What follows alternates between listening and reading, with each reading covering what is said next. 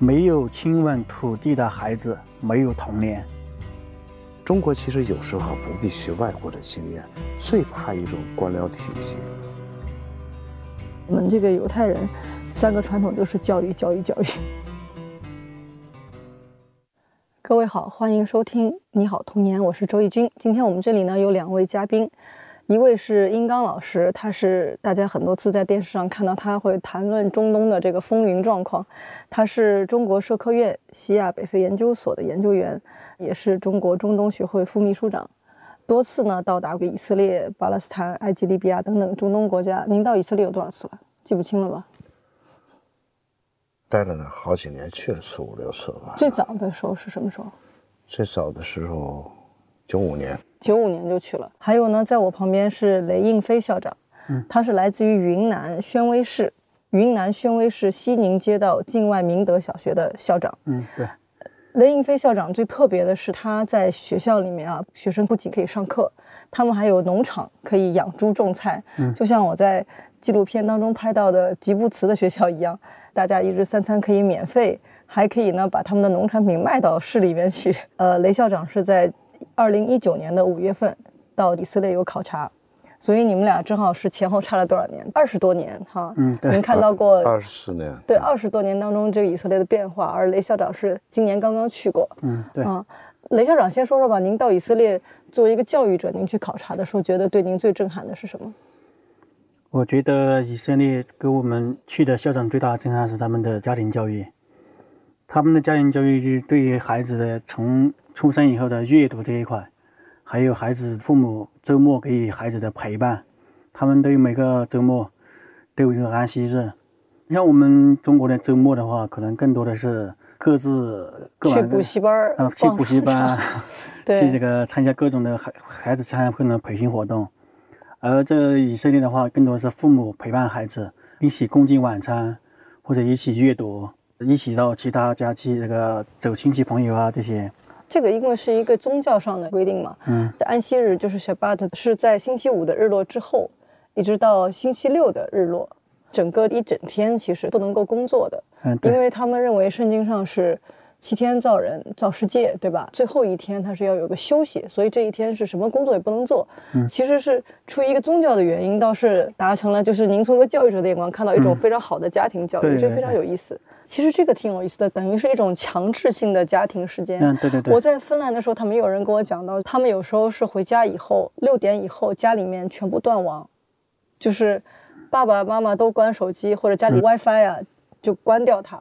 所以可以家人在一起，呃，他倒不一定关电视，但在以色列是要关的。他其实也是一个社会上，父母回家以后，公司不会再找你嘛，对吧？你六点钟大家都关手机，所以这特别有意思，就是强制给了一个家庭的时间。殷老师，你去以色列是二十多年前哈，那么整个这二十多年里，其实你不断的在回去，你有没有发现一些什么最有意思的变化吗？在这几年？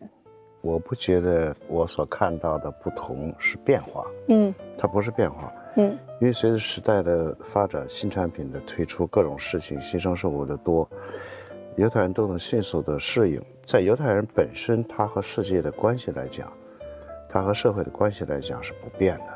也正因为它不变的，所以它能够生存到现在。不变是怎么讲？嗯，像你刚才谈到的，就是安息日问题。嗯，对。圣经说，上帝。造万物用了六天，第七天都休息了。上帝都休息，你还敢工作吗？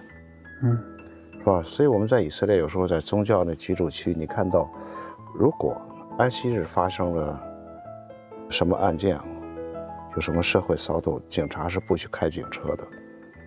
说因此在以色列，警察有骑警，还真是骑着高塔大马在那石头路上出了什么人，嘎嘎嘎的来。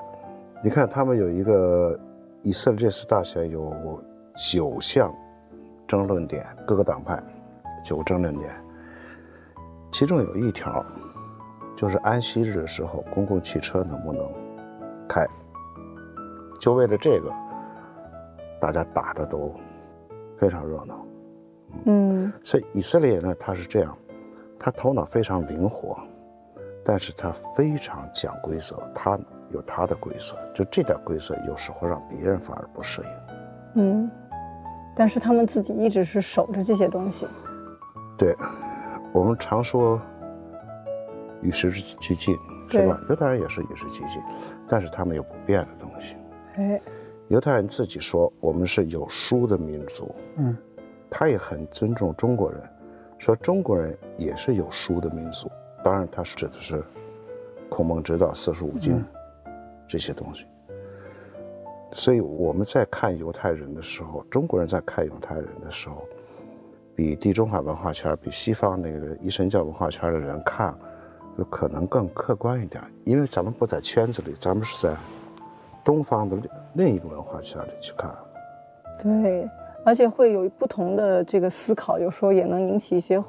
I'm the CEO. And how old are you? I'm sixteen and a half. Amit. He's thirteen, I heard. Thirteen, yes. This is my twin brother Itai, identical. And Nadav. Nice and we have the, the CTO that is also 16 and a half. Do you still need to do your homeworks from yeah. normal and school? We do. So even if I will have to work at night and even if I will have to work uh, later, I won't let it interrupt my school and my grades. 就雷校长，您自己去这个以色列去考察过哈？我先问问您，您看我那个片子的时候，我们在那边拍到的以色列的学校啊、吉布茨，嗯、您看到的时候觉得有共鸣吗？看了以后觉得，这孩子们下午他们的课外时间，他们的孩子们的做的事情和我们这个国家课外时间孩子们做的事情完全不一样。他们的课外时间，孩子们都是自己这个成立。自己一个创一个创建一个公司啊，或者成立一个组织啊，然后自己研究自己喜欢的事情，做自己喜欢的事情。而在我们中国的话，课外时间的话，基本上还是继续学习，继续上辅导班啊，或者继续家里面看电视啊这些。而这个以色列的孩子，课外时间他们做自己感兴趣的事情，他们研究自己发现的问题，然后自己去寻找问题的的答案。这个和我们国家的孩子是完全不一样。然后关于孩子们在吉布斯里面的一些活动，和我们这边农村的孩子，和我们学校做法非非常的类似，非常的相像。因为您的学校最有特色的就是说，他们除了上课以外，嗯，会参与很多劳作，嗯，对，他种庄稼，还养动物，对吧？嗯，对，而且是自己都可以吃的。嗯，当时怎么想到这样做的？学校刚建设的时候的最初的初衷可能。嗯，并不是要达到这个目的。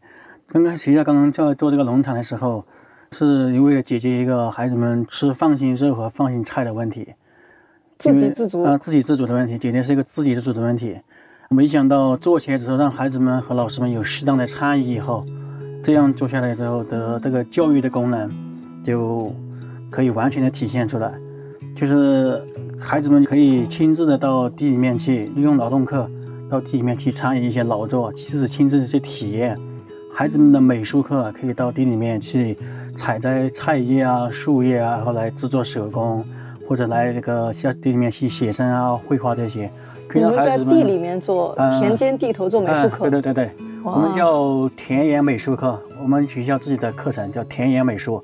可能这样做下来之后，孩子们就是觉得这个美术课太有意义了。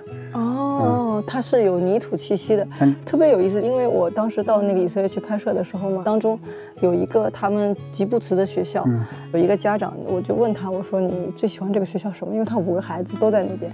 他说我最喜欢这里的味道。他说这个青草的气味，因为他们孩子就是在一个农庄一样的地方，他们的课程都在和大自然接触，再加上他们养了很多动物嘛。其实吉布茨是一种以色列比较有特点的经济合作的一个方式，有些好的一些传统是留下来。殷老师对于吉布茨特别有研究，就是过去中国有人民公社，有时候中国人愿意跟以色列人谈，我们有人民公社，你们有吉布茨，嗯，非常坚决的摆手，别比，没法比。我们是自愿加入这个小社会，你们是必须加入，这是一个区别。而且吉布斯现象不仅在以色列有，在德国、日本、美国都有。嗯，他们有国际的这种联系。它最主要的是一个东西，不是经济合作，是大家过集体生活。嗯，而且本身又没有什么宗教味道，大家共同创造财富。而且没有私人财产，随着社会经济的发展，就吉布斯车出现了好多问题。但是不变的是什么呢？吉布斯的教育不变。哦，吉布斯的教育有一个最大的特点，他不是说谁功课做得好，谁做题做得好，谁就最招人喜欢，一定是一种全面发展的，嗯，有社会组织能力，爱自己的家乡，很有才华。这个又同国家整体的教育制度有关。我们中国，你看千军万马，非常辛苦。就是现在的学生比我们六十年代那时候上学的时候，简直是辛苦的太多了，非常可怜。老师的全部的动能，应试教育，学生的全部的精力，家长的全部的希望，就是考试考一个好分儿。嗯，特别是高考的时候。而这种现象在以色列就不存在了。以色列的教育，它不是说应试教育让你考考上，并不是这样，要把你塑造成一个完整的、自我意识很强、社会义务很强，就是很有适应性的这样一个人。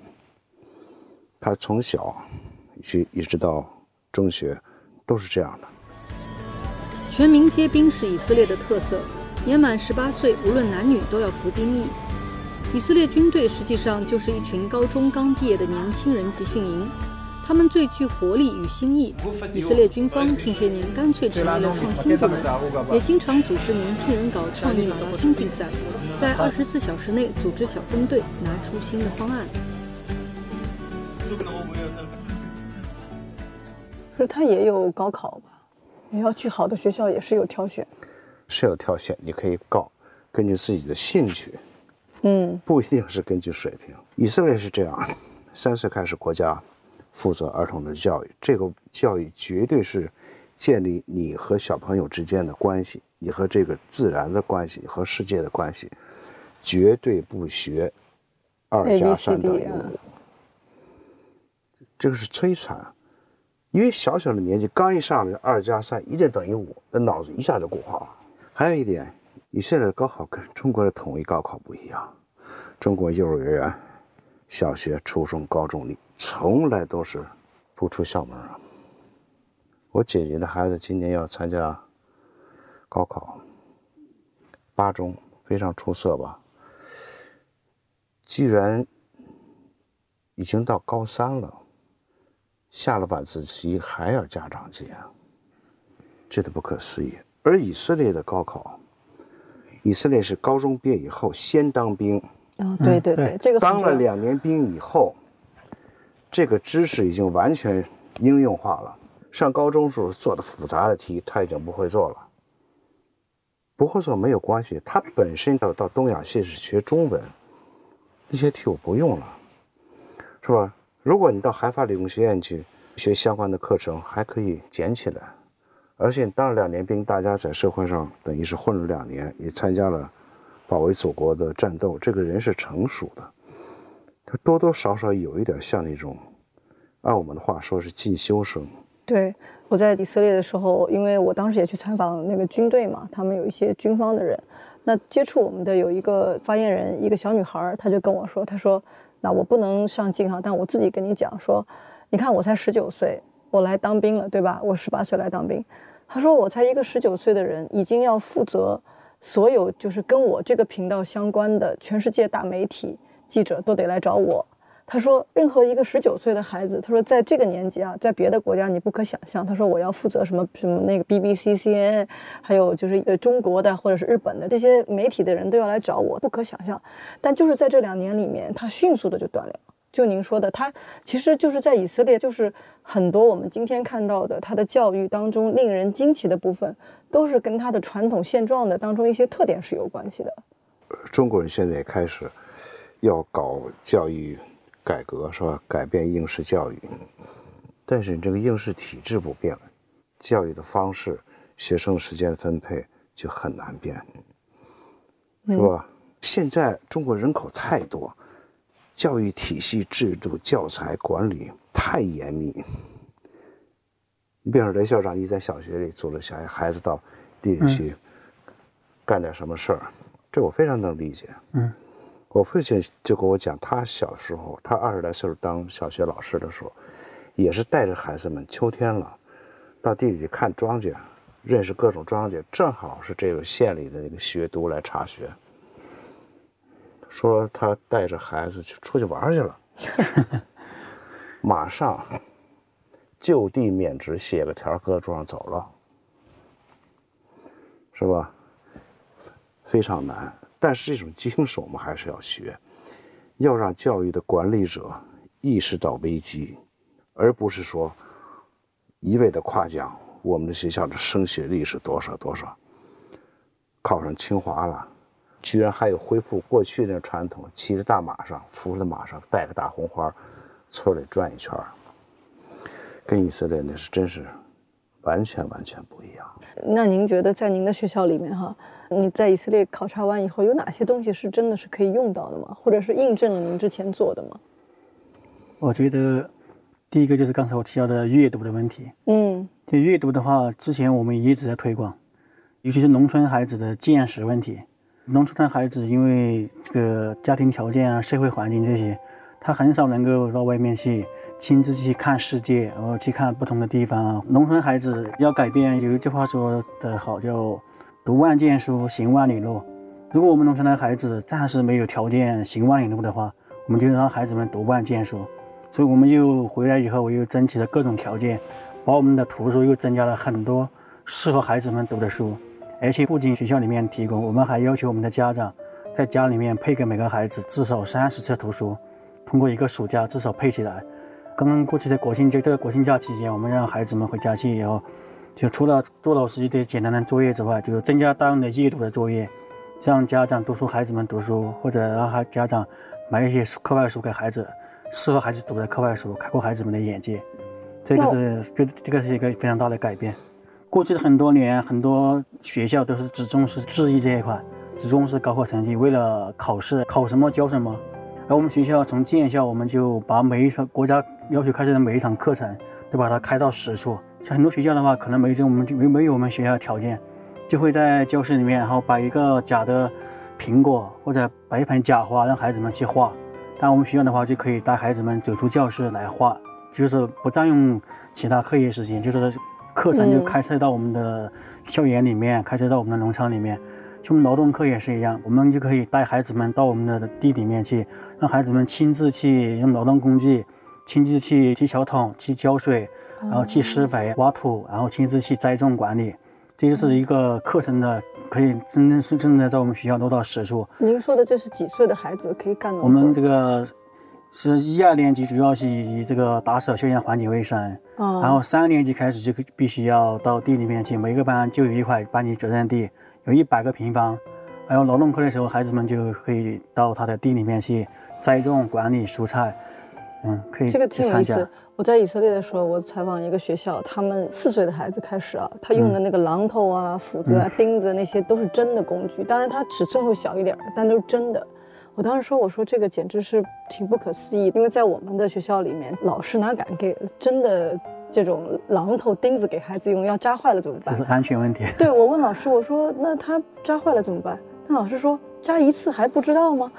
就他们觉得孩子不需要过度保护啊，他用的东西都是真的。他说只有通过真实的工具才能够学习。就谈到这个，刚才雷校长讲的带孩子们到田野里去，我觉得国家应该考虑一下，就是给城里的孩子也创造这样的机会，嗯，是吧？公园里有些大片的绿草地不让人进去，嗯。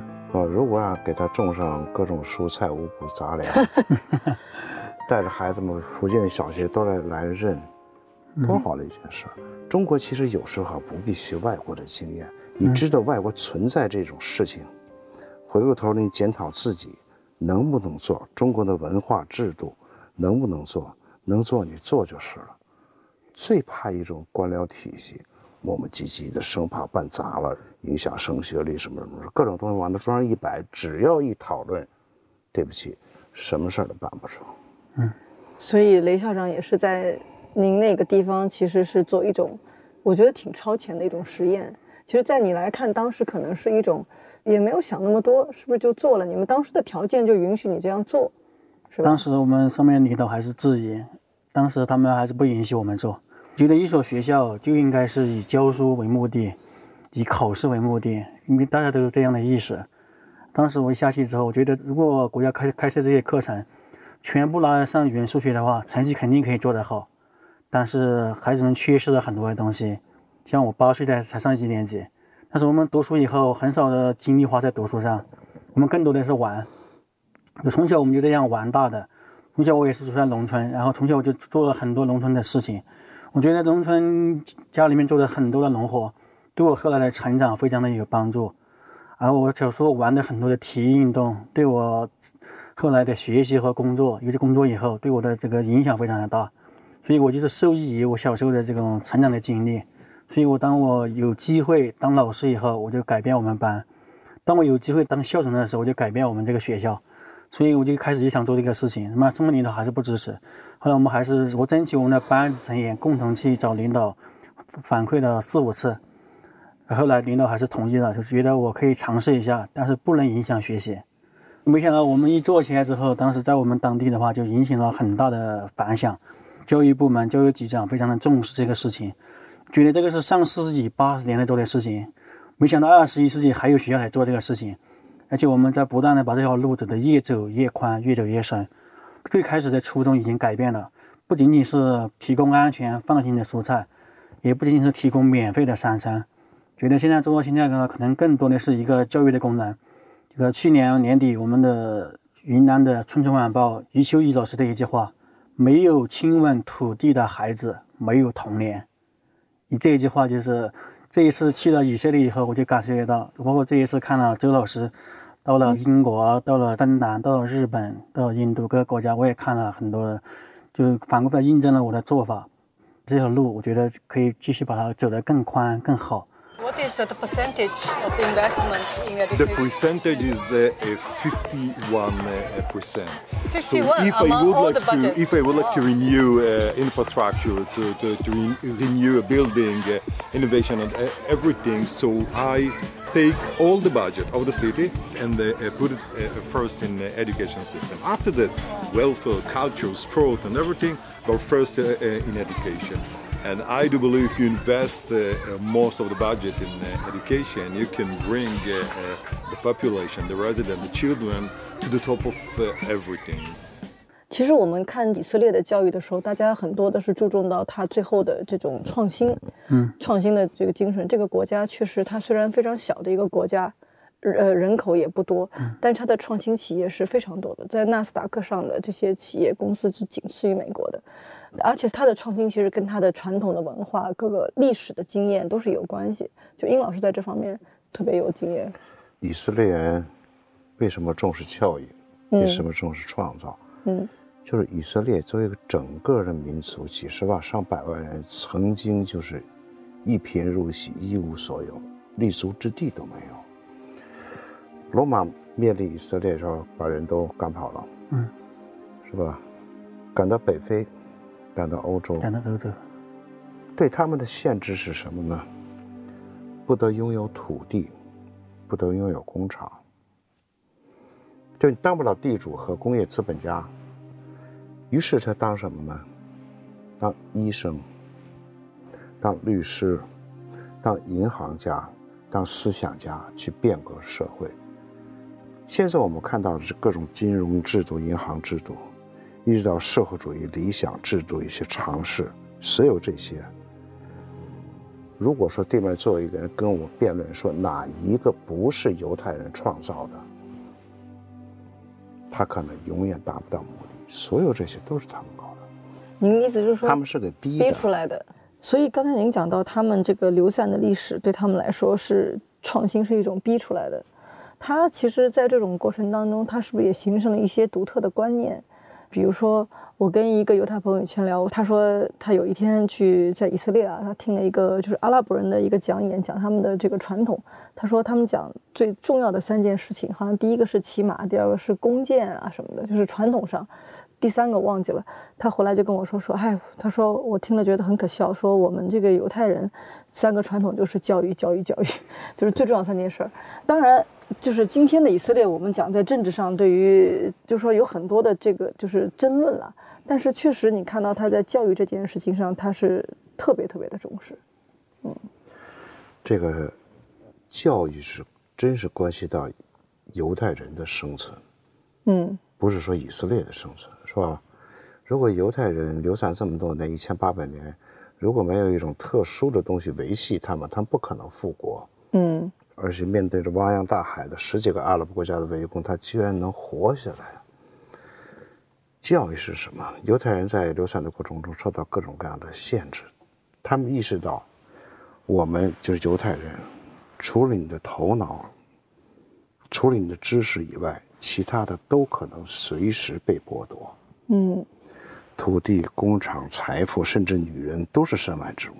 但是只要你不死，你有你的头脑，你就是一个非常顽强的、高效的、无毒的种子，落在任何野蛮、荒蛮的土壤上，你都会发芽。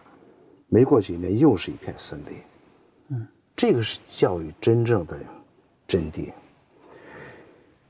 但是你看啊，有一些大老板，他有两个孩子，一个送到英国，一个送到美国，一个学法律，一个学商，还有过去大地主两个儿子，一个送去当国民党，一个送去当共产党。为什么？他是为保护自己的身外之物，这个动机就不一样。犹太人是我没有身外之物的时候，我去创造身外之物。犹太人建立了自己的国家，有了福利的制度，我的孩子能免费上学了。我要让我的孩子真正的不辜负这样的条件，让他好好成长。当我不在的时候，我的孩子，无数个像我的孩子这样的孩子，他们汇成一个民族的下一代，继续屹立在世界民族之林。以色列是这样，一定要生三个孩子。为什么要生三个呢？两个留给我，一个可能要献给国家。嗯，所以他义务感非常强。阿拉伯人文化也是要生三个，他们的意思是说，就是如果只有两个，他不能组成一个公司，三个人，说生意比较稳定。对，但是人撑门面对三 三角的，嗯。但是就是宗教的这些犹太人，一定要生十二个，这个跟圣经和古兰经就有关系了。以色列十二个支派，对，其中有十个找不着了。我就是一个宗教人士，哈，一定要给每个支派生一个。有时候生不了那么多，生个十来个就就生不动了。所以你看着有时这个宗教家庭的出去开一个特别大的车，母亲后面领一串孩子，从大到小。好的，这一集我们先聊到这儿，下一集接着说。